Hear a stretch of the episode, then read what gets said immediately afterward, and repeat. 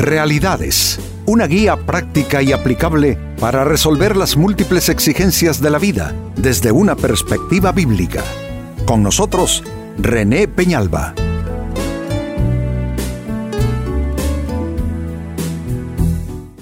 Amigos de Realidades, sean todos bienvenidos. Para esta ocasión nuestro tema, asegúrate de la luz que crees tener. Digo crees tener porque por lo general nosotros los humanos estamos convencidos de lo que pensamos, de lo que opinamos, de nuestros argumentos, criterios, eh, posturas en la vida y mm, en algunos casos, más de los que quisiéramos reconocer y admitir, nos equivocamos y sucede que no era tanto así como pensábamos. Bueno, eso equivale al concepto de la luz que uno cree tener y no posee realmente.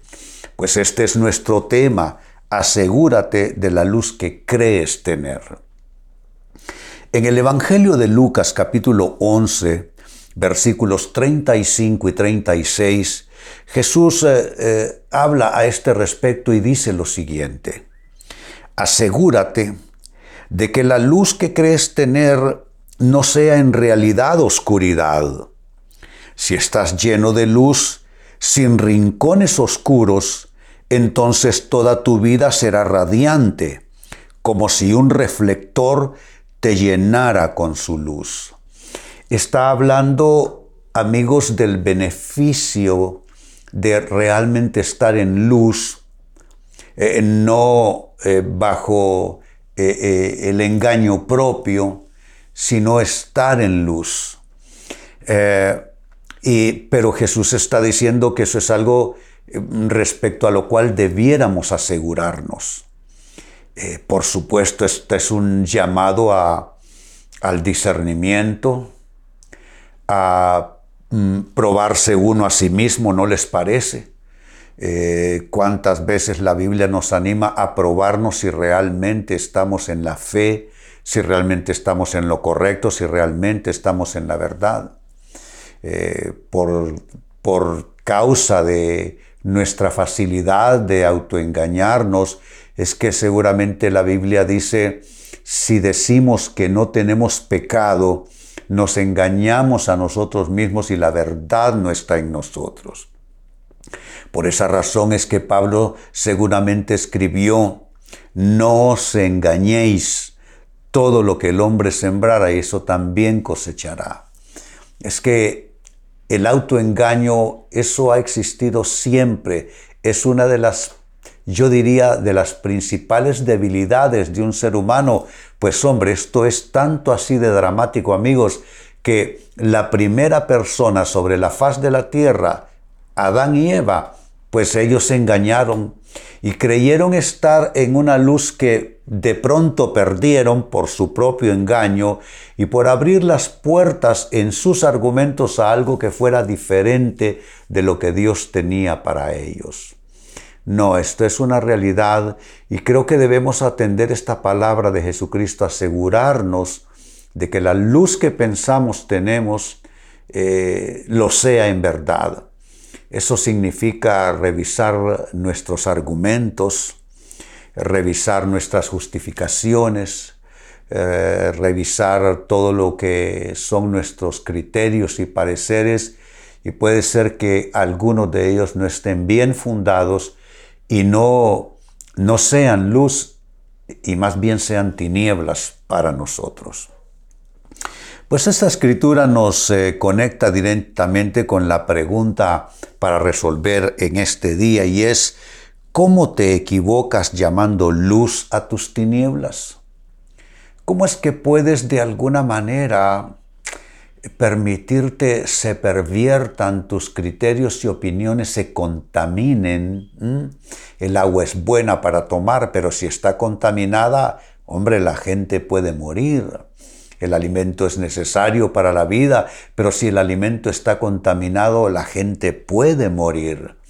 Pues así pasa con nuestras almas. Si todo aquello que nosotros hemos aprobado sucede que Dios lo desaprueba, todo aquello que nosotros hemos desaprobado, pero sucede que Dios lo aprueba más bien, todo eso es básicamente al final haber apagado la luz y habernos quedado en tinieblas.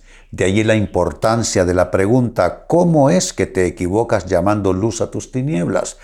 Atención a las respuestas a continuación. La primera de ellas, te equivocas llamando luz a tus tinieblas al aferrarte empecinadamente en tu punto de vista. El aferramiento empecinado a un punto de vista. Me parece, amigos, que aquí lo que interviene es el orgullo. Eh, a veces por orgullo no queremos someter a escrutinio opiniones, pareceres, decisiones, y terminamos muchas veces llamando verdad a algo que es meramente prejuicios, meramente mal querer a otra persona, eh, meramente egoísmo, mezquindad, carnalidad eh, y mundanidad. Así es que creo yo que debemos revisar y observarnos. Creo que de empecinamiento todos tenemos algo. El empecinamiento es eh, una negativa a aceptar otros pareceres, a recibir un consejo, a escuchar la opinión de otra persona. El empecinamiento destruye matrimonios, el empecinamiento destruye relaciones en general y hace que una persona buena básicamente pierda la ruta y pierda el camino. Amigos, estoy seguro de esto, que el infierno va a estar lleno de gente buena, pero empecinada, de gente sincera, pero sinceramente empecinados también. Entonces el primer consejo y respuesta es que no debes aferrarte empecinadamente a tu punto de vista, porque al hacerlo te equivocarás llamando luz a aquello que solamente es tinieblas. Segunda respuesta, ¿cómo te equivocas también llamando luz a tus tinieblas? Lo haces al encerrarte en actitudes a favor o en contra de. Eh, eh, todo esto es actitudinal, esto que llamamos vida, todo esto es actitudinal. Mm, a veces nos ponemos a favor de una causa que el cielo no aprueba y a veces nos ponemos en contra de una causa que el cielo sí aprueba. Es que nosotros, no sé cómo es que pensamos como que, o, nos atrevemos a vivir como que si Dios pensara con nuestra cabeza. Pero Dios no piensa con tu cabeza ni con la mía, amigo, amiga. Nosotros debemos buscar, como Pablo bien lo expresó, debemos buscar la mente de Cristo. Eh, buscar la mente de Cristo es eh, buscar eh, lo que está en la palabra de Dios y aparejar todo lo nuestro conforme a la palabra de Dios que estoy diciendo, que si la Biblia dice que no, pues tiene que ser no aunque yo diga sí en mis intereses y opiniones. Que si la Biblia dice sí, aunque yo diga no, tiene que ser sí porque esa es la voz de Dios, la voz de Cristo. Entonces, cuando eh, eh, nosotros nos eh, declaramos a favor o en contra de determinadas ideas y posturas y nos encerramos en eso sin someterlo a escrutinio, sin probarlo bien a fondo, sin tener suficiente conocimiento de causa, haciéndolo demasiado a priori, pues hombre, vamos a terminar llamándole luz a lo que es nada más que tinieblas. ¿Y qué es lo que dijo Jesús? Que hombre, si tú estás lleno de luz, eh, sin rincones en oscuridad, toda tu vida va a estar en luz. ¿Cuántos rincones tenemos amigos en oscuridad? Claro que deben haberlos. En la vida de toda persona es que no hay uno solo que esté absolutamente en luz. ¿Por qué? Porque somos hábiles para extraviarnos, somos hábiles para salirnos de la luz y entrar en el ámbito de las tinieblas y comenzamos a andar en sentido contrario de esa buena, agradable y perfecta voluntad de Dios. Pues eso en segundo término. En tercer lugar, y siempre respondiendo a la interrogante cómo te equivocas llamando luz a tus tinieblas, pues lo haces al hacer de la obstinación, y ya lo mencioné, la obstinación como tu principal motor. Yo a la obstinación le, le, le, cogí miedo, sinceramente. ¿Por qué? Porque leí la historia del rey Saúl. Y al rey Saúl básicamente eh, se le arrebató su reino y todo el propósito de Dios en su vida se destruyó porque era un hombre empecinado. En una ocasión el profeta de Dios lo exhortó diciéndole, como pecado de hechicería y de idolatría es la obstinación. Entonces a veces nosotros confundimos esa grave actitud eh, con carácter y, le llamamos tener carácter a ser obstinado, pero hombre, no nos engañemos, carácter es otra cosa. La obstinación nada tiene que ver con carácter. Eh, cuántas veces, cuántas personas ah, Mm, obstinadamente se aferran a ideas, a actitudes, a puntos de vista, a enfoques y, y no tienen el aplauso del cielo, lo que tienen es la lágrima de Dios, porque claro que Dios se duele y conduele con nuestros yerros, con nuestras equivocaciones. Bueno, saben de hecho el concepto bíblico del pecado, ¿saben cuál es? Pecado es errar el blanco. Eso es eh, la explicación en los textos originales en que la Biblia ha sido escrita, es errar el blanco. Cada vez que un ser humano está errando el blanco en decisiones, en actitudes, está básicamente pecando. Y la obstinación, amigos, es un motor potente que nos induce a pecar contra la voluntad de Dios que nos induce a hacer a Dios a un lado y a colocarnos nosotros en su lugar, usurpar su lugar y entonces buscar que nuestra vida se haga lo que nosotros empecinadamente decimos o pretendemos.